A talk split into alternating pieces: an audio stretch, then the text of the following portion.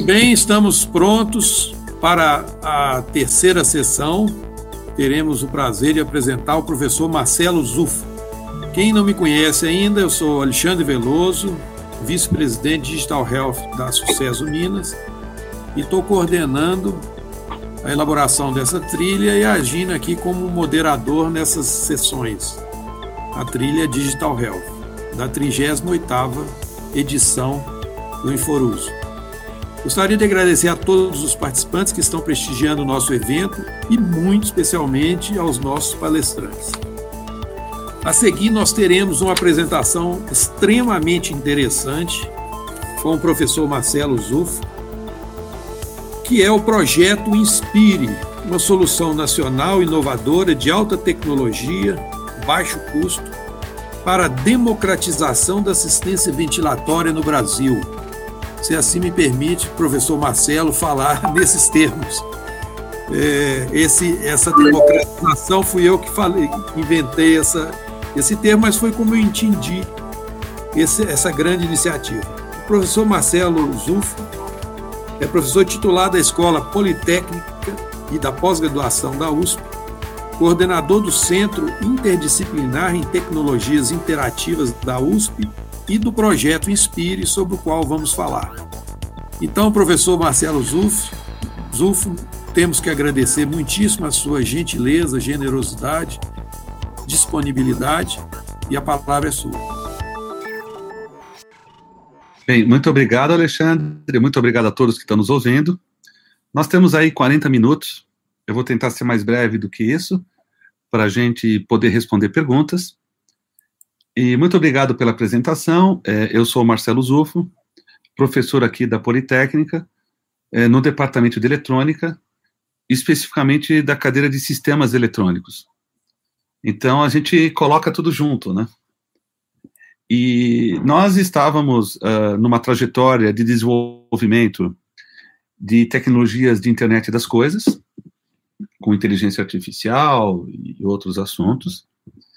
E logo no começo de 2019, especificamente em janeiro, é, eu participei de um congresso internacional em Las Vegas e, e as notícias que estavam vindo é, de outros países, principalmente China e Itália, eram notícias muito assustadoras desse novo tipo de gripe.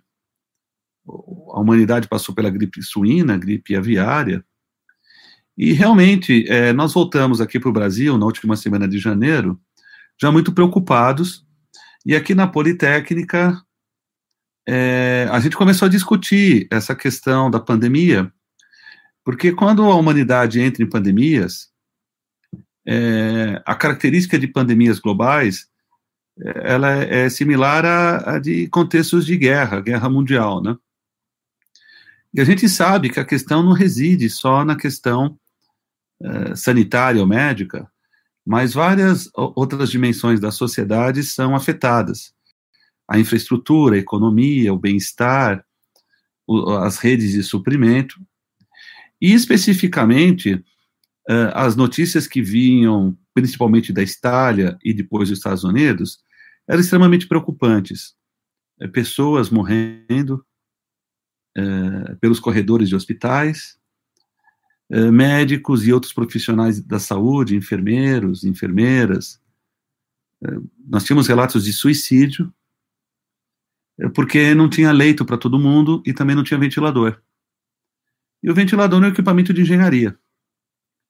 especificamente o Brasil, ele se destaca entre as nações do mundo, porque nós temos uma indústria forte em equipamentos médicos aqui. A gente pode dizer que o Brasil é até quase que autossuficiente nessa tecnologia. Mas a dúvida é se nós teríamos leitos suficientes, né? A gente via aquelas maluquices da China construir um hospital com mil leitos em 24 horas, né? Enfim, uh, essa, essa situação estava ocorrendo aqui na Politécnica. especificamente, nós temos na Poli o nosso Instituto de Estudos Avançados e vários professores, inclusive da UFRJ, como o professor Bevilacqua, ele estava alertando muito a gente nisso. Então, esse debate estava ocorrendo no campo da engenharia. Tudo se precipita no dia 19 de março de 2020, quando eu fui abordado por um outro professor da Escola Politécnica, que até então não o conhecia, professor Raul Gonzalez, um grande especialista em bioengenharia, um, uma, um dos inventores da tomografia por impedância elétrica. Ele falou, Zufo, a gente vai precisar fazer ventiladores. Eu falei, Raul, tem um problema, eu nunca vi um na minha vida. Não é fácil, nós temos que começar agora. E em 120 dias, e aí essa é a nossa aventura, é, num tempo muito curto, numa rede sem precedentes de voluntários e, e pessoas abnegadas, a nossa rede passou de 250 voluntários no momento, em todas as dimensões possíveis e imagináveis de um projeto de engenharia desse porte. O projeto, a manutenção, o suporte, a certificação, a distribuição logística. E aí, Alexandre, eu peço tua autorização, eu vou compartilhar alguns slides com você. Eu montei essa breve apresentação que, que é a questão de como a gente desenvolveu é, um ventilador pulmonar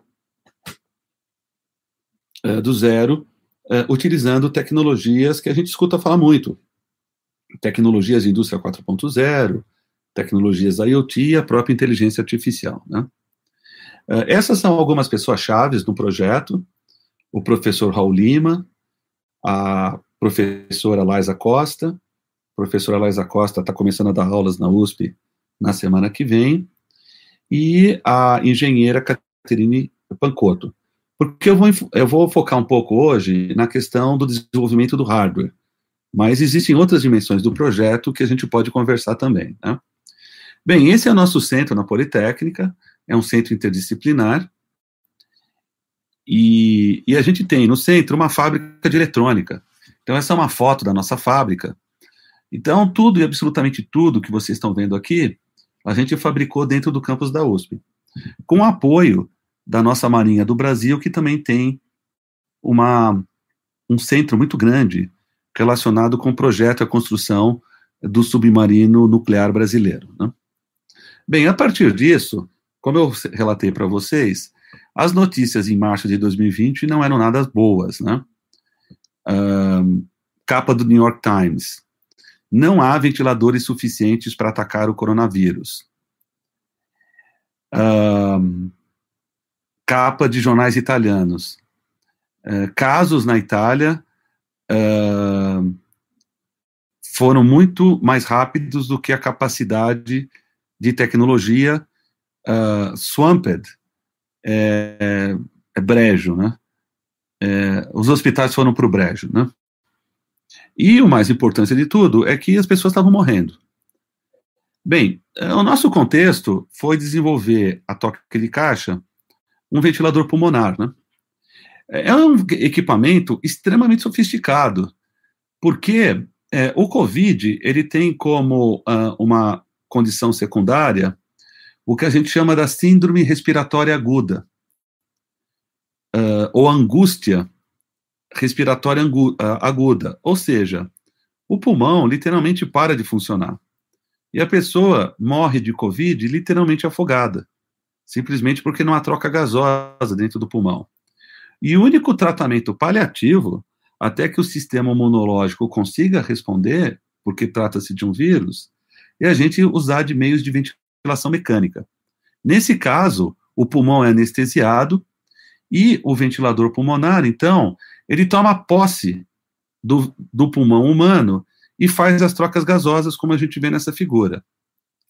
E aí, o nosso objetivo foi desenvolver um projeto com as seguintes premissas: um ventilador de baixo custo, um ventilador para situações de emergência, considerando cenários eh, de contingência, em que não haveria nenhuma outra forma de tratar o paciente, e o desenvolvimento desse ventilador numa economia de guerra, não vamos chamar de economia de guerra, vamos chamar de economia pandêmica, em que a gente tem vários problemas associados: falhas logísticas, falta de material, embargos, politicagem, corrupção e outros problemas associados que a literatura no campo da economia é, apresenta. Né?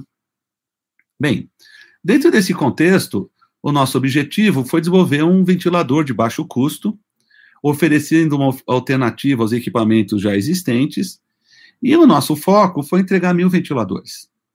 Essa foi, assim, a meta da Universidade de São Paulo. Tá?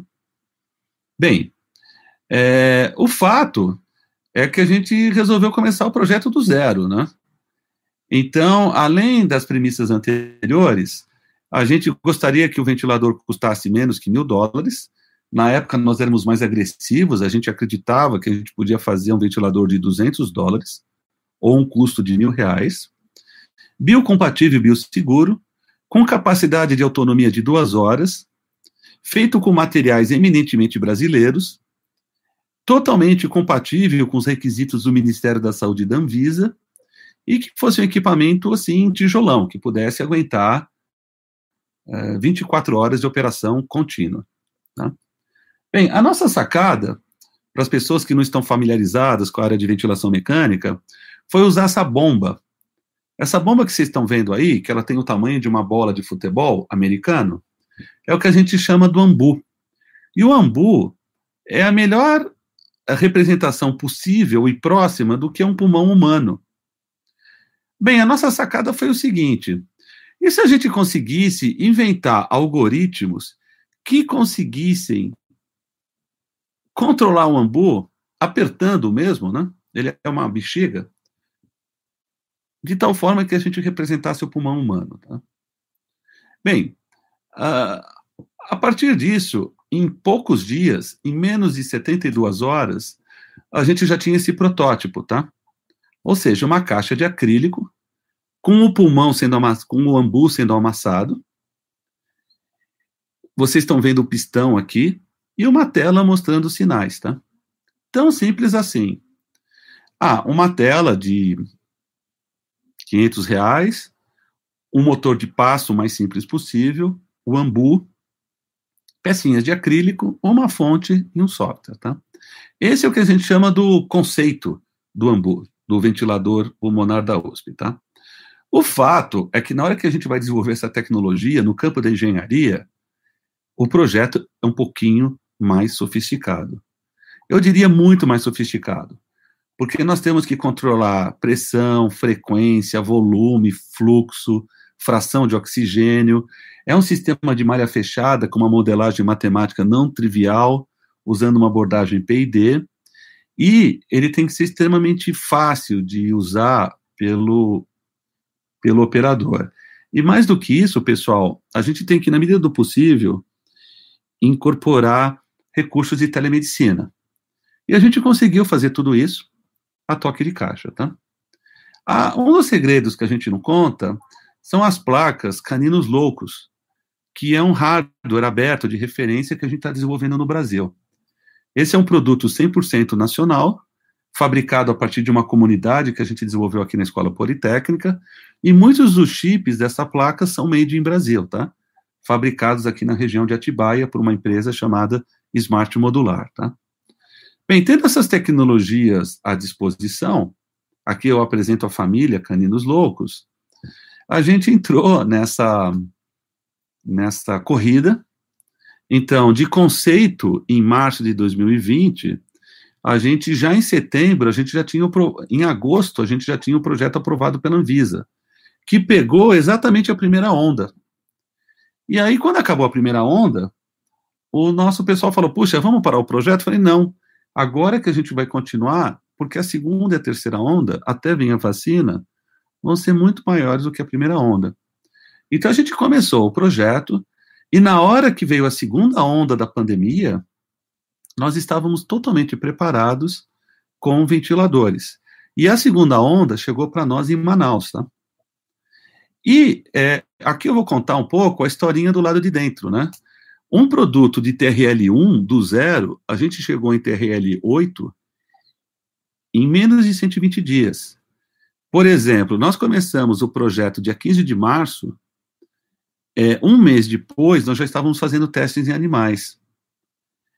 É, dois meses depois, nós já estávamos com testes em humanos. Em agosto, nós tivemos a aprovação da Anvisa. A gente não tem relato no mundo de um projeto que foi tão longe é, nessas condições, tá? E nesse momento, nós estamos batendo 900 ventiladores manufaturados entregues, tá? Bem, o que é o ventilador? O ventilador é essa caixinha com esses recursos, botão de emergência, tela de 7 polegadas, um ambu.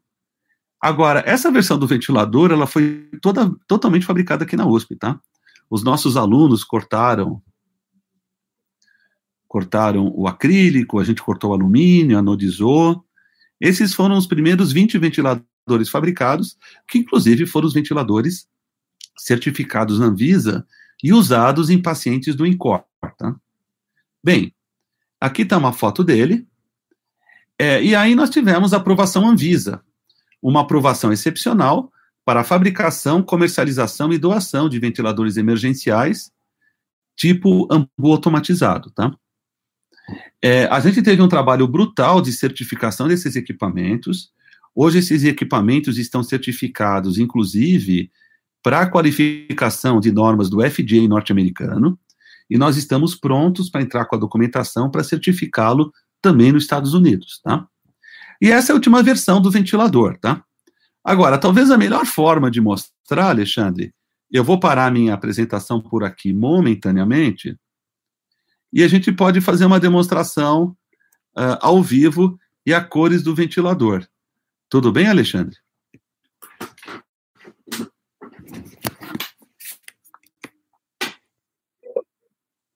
Vamos lá, né?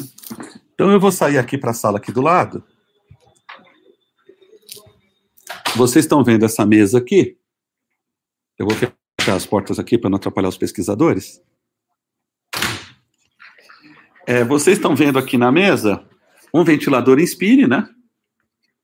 Vocês estão vendo aqui do lado tem esse equipamento que é um que é um pulmão uh, artificial. E aí é muito simples, tá, pessoal? Eu vou ligar o ventilador. Ele vai botar em menos de 15 segundos. Eu seleciono o modo de assistência ventilatória PSV ele já está pré-calibrado para um paciente padrão, para usar em emergência, por exemplo, aquela situação que houve um atropelamento numa estrada e o, o acidentado teve uma parada cardiorrespiratória. Então, vocês estão vendo aqui o, o pulmãozinho funcionando, eu amassando, eu amassando o ambu, e aqui eu tenho todos os gráficos dos parâmetros ventilatórios, tá vendo? O que é legal é que a gente desenvolveu o ventilador para suportar baterias automotivas. Eu tenho uma bateria de um fabricante nacional chamado Moura, aqui atrás. E eu tenho um ventilador extremamente portátil, tá? transportável de mão. Tá? Aqui eu tenho a versão C do ventilador e aqui eu tenho a versão B do ventilador certificado pela Anvisa. Tá?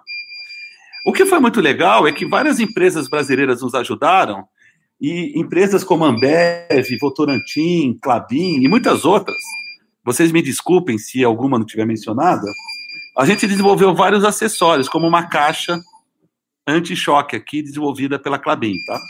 Vocês podem ver o logo da Marinha do Brasil e da USP, e são essas caixas com os ventiladores montados que nós estamos distribuindo pelo Brasil, tá?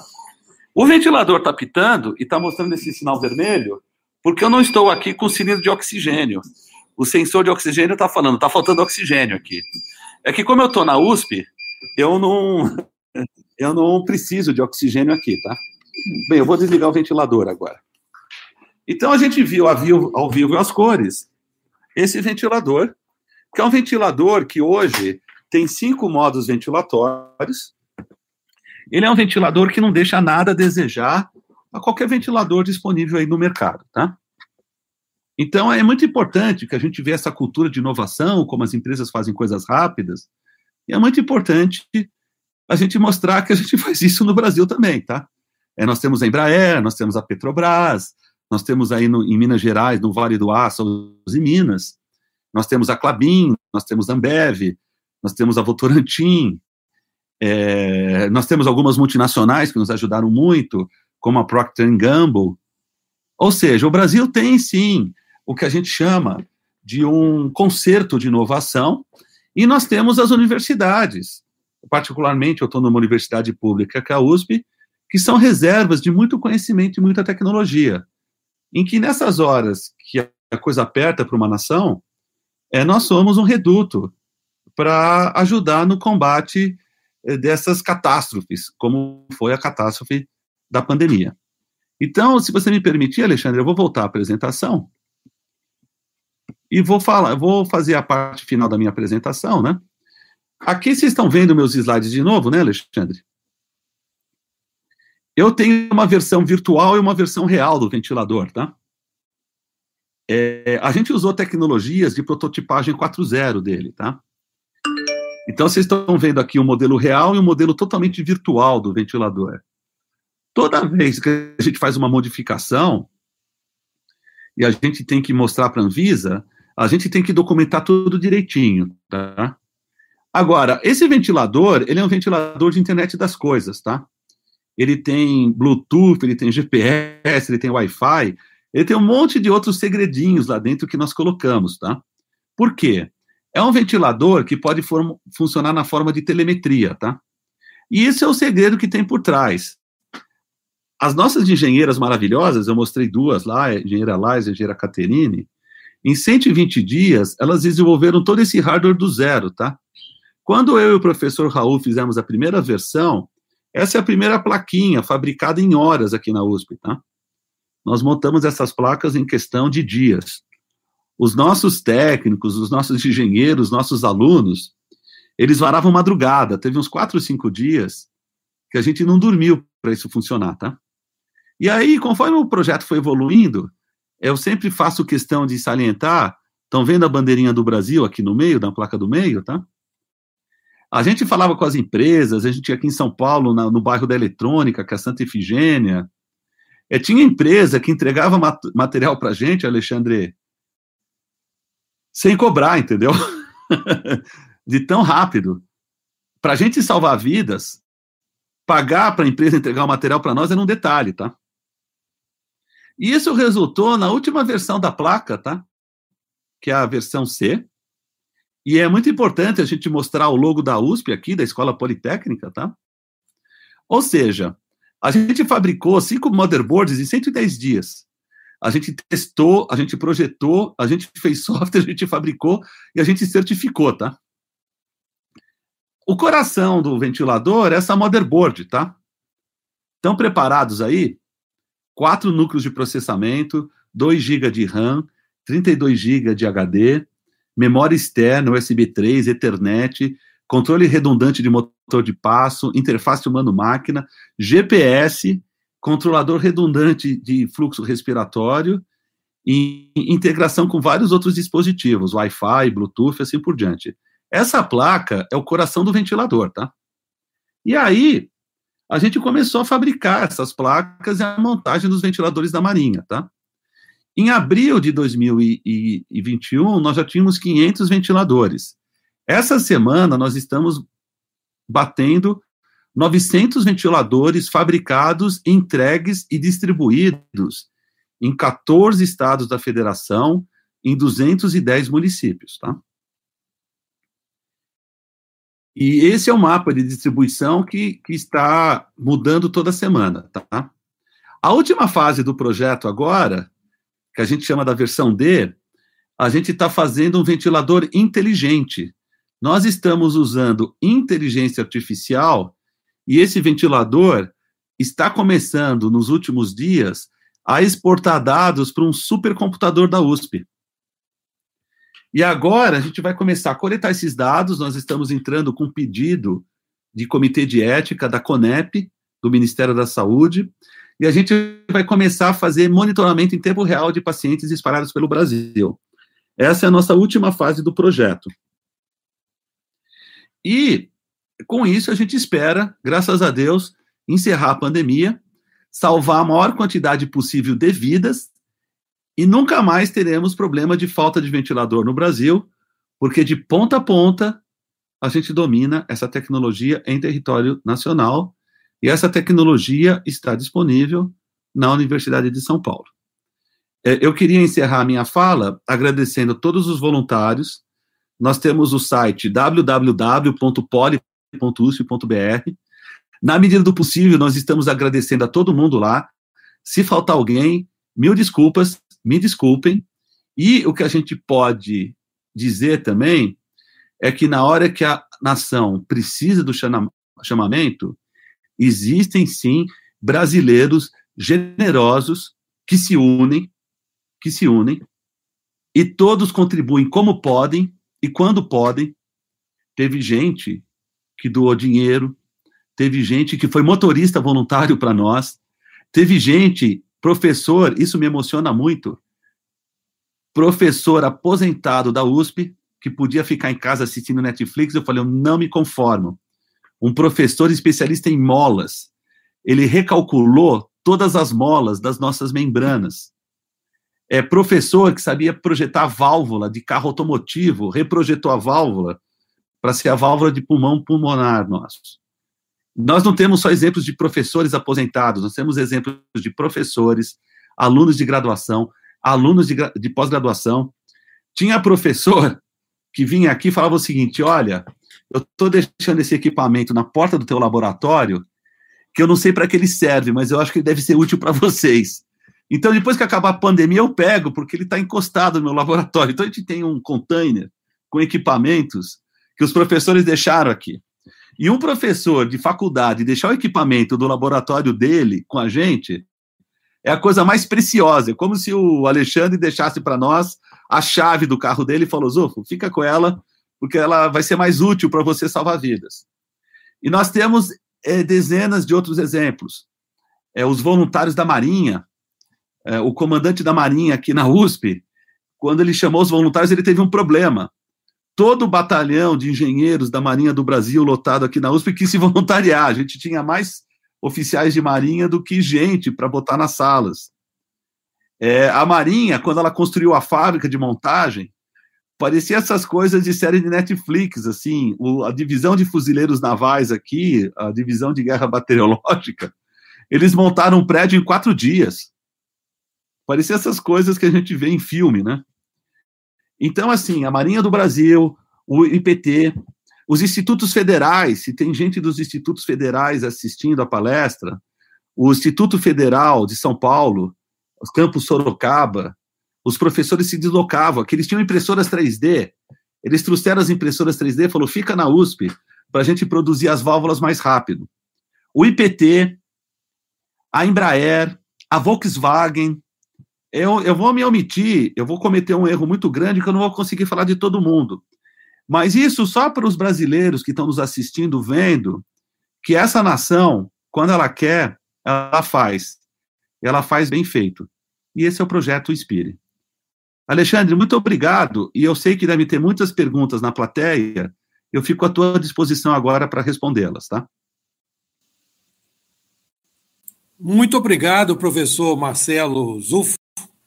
Realmente, é, este é uma, um projeto muito interessante. Eu falei no início da nossa da sua apresentação que esse que eu permiti colocar um caco na apresentação, né, dizendo que era um, um projeto para democratização da assistência ventilatória.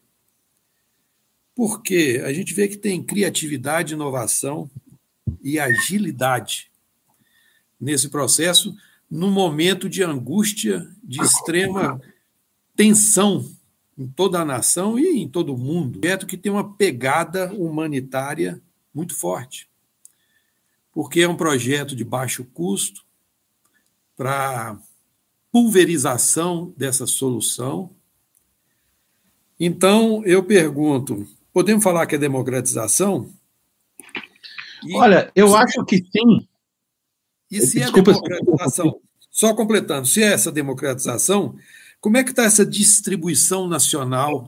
Como é que está esse processo para cumprir essa, essa, esse propósito, né?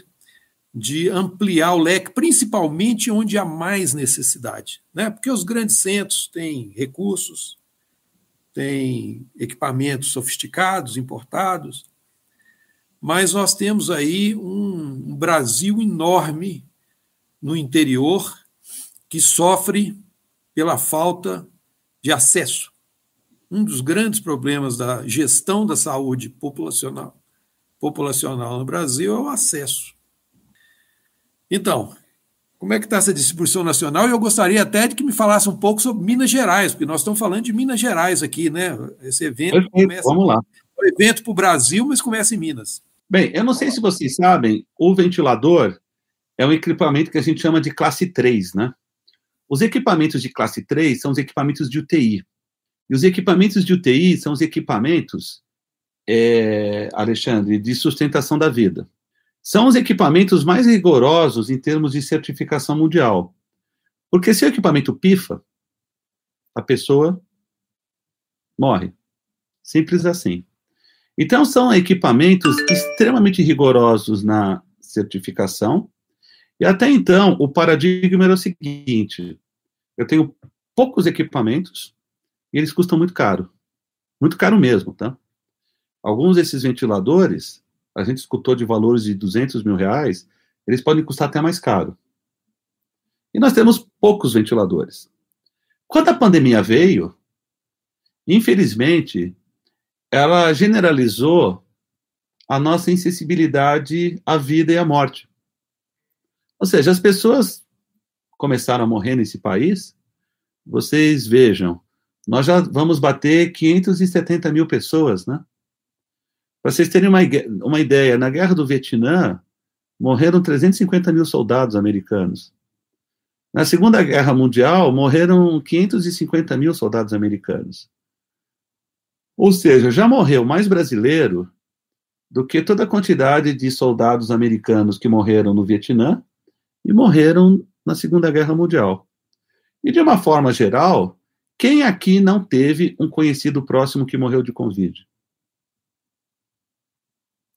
Ou seja, nós 0,3% da população brasileira morreu de Covid. Se nós temos uma população de 200 milhões de habitantes e nós vamos ter 600 mil óbitos, é 0,3% da população. Três em cada mil pessoas no, Brasil morreu de Covid. Tanto que a gente vai ter um legado de décadas. Eu não sei se vocês estão sabendo, por um momento histórico, morreu mais gente do que nasceu gente no Brasil. A população brasileira vai diminuir um pouco por causa da Covid, que é a relação de nascimentos e óbitos. E aí, de repente, a gente chega com tecnologia nacional. Quanto que custa a tecnologia para quem sabe fazer? Zero, Veloso. Zero. Custa a gente comprar as pecinhas. Não tem propriedade intelectual, não tem royalty, não tem nada disso. E aí, de um ventilador que custa 200 mil reais, quanto que custa o ventilador da USP? A USP decidiu, por uma determinação do nosso reitor, doar os ventiladores. E os nossos ex-alunos, porque a USP forma alunos que entram sem recursos aqui, mas nós temos grandes brasileiros que ganharam muito dinheiro com o diploma da USP. E o nosso reitor falou assim: é hora desse povo retribuir. Então vocês compram para nós as pecinhas, entregue aqui na porta da faculdade, que a gente vai pegar funcionários da USP e da Marinha e montar esses ventiladores. E aí nós vamos pedir apoio para empresas como a Latam, como a Azul, e com várias empresas de logística de São Paulo, a nossa Polícia Militar, a nossa Defesa Civil, e a gente faz uma entrega de ventilador porta a porta. Foi assim que nós fizemos. A Latam levou os nossos ventiladores para Manaus, a Força Aérea Brasileira levou ventiladores para o interior uh, de Goiás, para o Alto Xingu, para tribos indígenas. E aí que aparece, Alexandre, o Brasil profundo. Aquele Brasil que não aparece na estatística. Porque o sistema SUS, ele é um impecável. Mas quem disse que o sistema SUS atende aquele hospital daquela Santa Casa, naquela cidade com 10 mil habitantes? que é mais dos 60 mil municípios brasileiros. Mais de 60% dos 6 mil municípios brasileiros. Nós temos mais de 3 mil municípios brasileiros sem leito de UTI. Aí aparece uma organização super legal no Brasil, chamada Consórcio de Cidades, que reúne mais de 3.500 municípios brasileiros. E eles conversam com o Ministério da Saúde, eles conversam com o CONAS, que é o Conselho dos Secretários Estaduais de Saúde, eles conversam com os, com os governadores e conversam com os prefeitos. Aí tem a estatística oficial do SUS, eles falam o seguinte: professor, tá faltando ventilador na ambulância, tá faltando ventilador naquela UBA, daquele hospital no interior de São Paulo, tá faltando ventilador naquela UTI da Santa Casa e tá faltando ventilador da ambulância. E mais do que isso, professor, tá tendo um monte de colapso. Eu não vou citar as regiões do país, mas os colapsos aconteciam em, em, em 24 horas. Em 24 horas tinha paciente morrendo na fila no hospital aqui no interior de São Paulo. A gente ligava para o gabinete da Casa Militar do governo do Estado, que ligava para a Defesa Civil, que falava com a Polícia Militar. Eu tenho as fotos aqui para registrar. Vinha o carro da Polícia Militar em duas horas. Eu não sei como eles faziam, se era com helicóptero Águia. Pá! o ventilador estava na porta. E aí os, os grupos de socorristas se mexiam aqui, se mexiam lá, pá, a fila acabava. Não tinha um paciente que faltou ventilador. Aí sobrava ventilador numa cidade, a pandemia estourava na cidade do lado. Os ventiladores da USP foram doados, não custavam nada. Em meia hora, o hospital mandava uma cartinha falando: USP, eu estou transferindo o ventilador daqui para lá. Foi a situação, por exemplo, de Ribeirão Preto e Araraquara. O prefeito de Araraquara fez um lockdown brutal, desanuviou os hospitais de Araraquara. Faltava ventilador em Ribeirão. A polícia militar foi lá, pegou 30 ventiladores, levou para Ribeirão e resolveu o problema lá. Especificamente na região de Minas Gerais, a gente teve muito apoio das empresas do Vale do Aço, uma, uma empresa que nos ajudou muito a Uzi Minas, e se não me engano, nós contemplamos aí de 20 a 40 ventiladores, eu não sei o número exato que estão em operação na região de Minas Gerais. Então, o que é muito legal, que o ventilador Inspire, ele atacou justamente esses bolsões de pobreza pelo país que não tem uma infraestrutura médica adequada. Hoje mesmo, antes de atender vocês, a gente estava apoiando o pessoal da Baixada Fluminense. Porque o país, globalmente, está muito bom. Mas a gente tem que tomar cuidado que essa doença maldita é uma doença muito traiçoeira. Então, quando a gente pisca o olho, Agora está a variante Delta, você tem uma, uma região do país em colapso. Aí, de repente, você tem que ir lá, o profissional de saúde, o SUS, ambulância, Força Aérea, Marinha, Polícia, Defesa Civil, é, ir lá, entregar ventilador, ligar entubada, curso. O coitado do professor Raul, às vezes, vinha colher aqui na USP, porque ficava até as quatro da manhã dando curso. Quando colapsou lá em Manaus, de repente, nós tínhamos mais de 70 ventiladores em 14 hospitais. O professor Raul não estava vacinado, e dia 12 de janeiro ele falou: Zufo, não vai dar, eu vou ter que ir para lá. Ah, vamos conseguir com a Latam, a Latam pagou o voo para ele. Ele chegou lá, e eu sei que o professor Raul trabalhou de 18 a 20 horas por dia, ajudando as equipes médicas com o treinamento desses ventiladores. Felizmente, a vacinação está vindo, mas eu acredito que muitas vidas foram salvas e todo esse povo aí da região do Vale do Aço que nos ajudou, os prefeitos, o, o Narcélio, que é o vice-coordenador do consórcio nacional, e outras pessoas aí da Uzi Minas, a gente montou ao longo do país todo uh, essas redes nacionais de colaboração, e eu acho que isso reescreve o papel da universidade pública. A universidade pública, independente de onde ela esteja localizada, ela tem que estar entranhada com a sociedade. E quando a sociedade pede ajuda, nós temos que nos articular em favor a isso, porque a gente tem, é, Alexandre, o conhecimento. É antiético você ter o conhecimento e não empregá-lo quando se trata de vidas humanas, tá? Tudo em prol da vida humana. E esse é o compromisso da Universidade de São Paulo com esse projeto. Não falo por mim, mas falo pelos dirigentes da USP, a nossa diretora, que eu sou da Politécnica, e o nosso reitor. Sensacional, professor. É, eu acho que a gente pode dizer que o projeto Inspire nos inspira. É isso? isso? foi muito divertido, né? Porque a, prof... a nossa diretora, ela falou: olha, eu, eu não me conformo com a gente saber tudo que a gente sabe na universidade e a gente não está fazendo nada. Mesmo que vocês não salvem uma vida, professores, só essa mobilização já vai ser um símbolo para a sociedade brasileira. A gente falou, professor, a gente é meio duro na queda, a gente vai até o fim nessa história. É, mas eu queria algo que ajudasse as pessoas a pensar. Aí teve um dia que estava o professor Raul aqui, desenhando os diagramas, eu posso mostrar para você, né?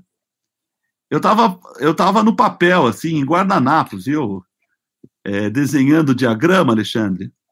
Dá uma olhada no, no diagrama aqui, né? Tá vendo esse diagrama? Tá vendo o paciente do lado direito superior?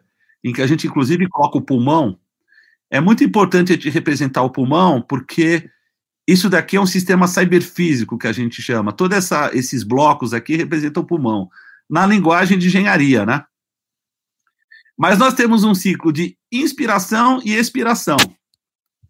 Uma das professoras do laboratório, a professora Roseli, ela viu inspiração, expiração, inspire. Fechou o projeto. Eu não vou contar aqui, mas as professoras choraram né, nessa hora.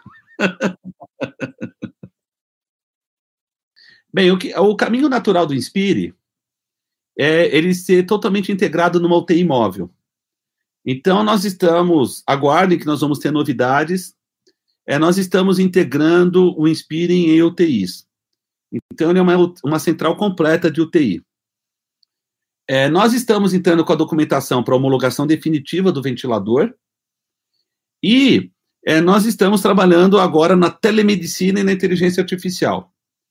Então, nós já temos alguns ventiladores Inspire aqui, em protótipo, em laboratório, e exportando os dados para um servidor central da USP.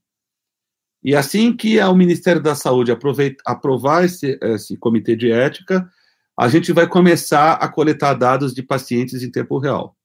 Isso não existe no mundo. A primeira nação do mundo que vai ter essa tecnologia é o Brasil. Excepcional, muito bom.